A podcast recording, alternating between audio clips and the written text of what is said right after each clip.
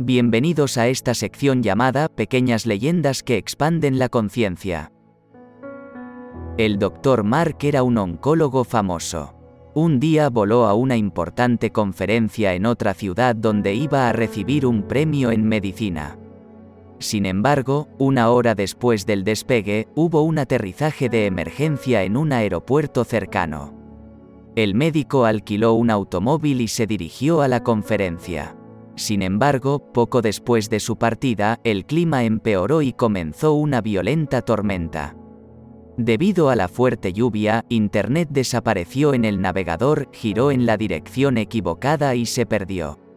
Después de dos horas conduciendo, se dio cuenta de que había desaparecido. Se sentía hambriento y terriblemente cansado, por lo que decidió buscar un lugar para quedarse.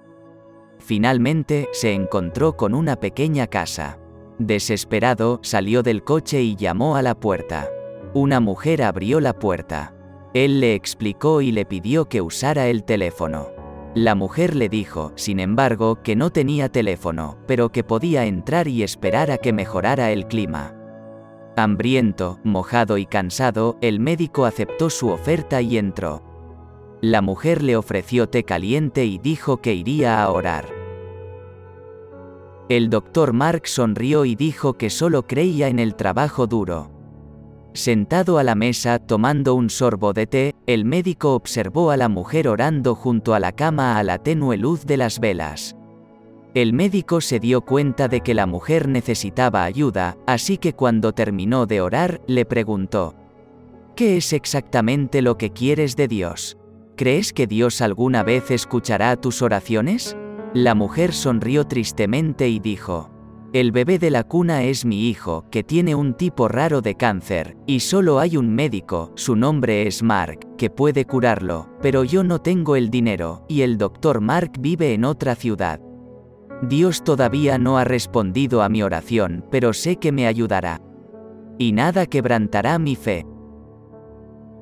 Aturdido y sin palabras, el doctor Mark simplemente se echó a llorar. Él susurró, Dios es maravilloso. Recordó todo lo que le pasó hoy.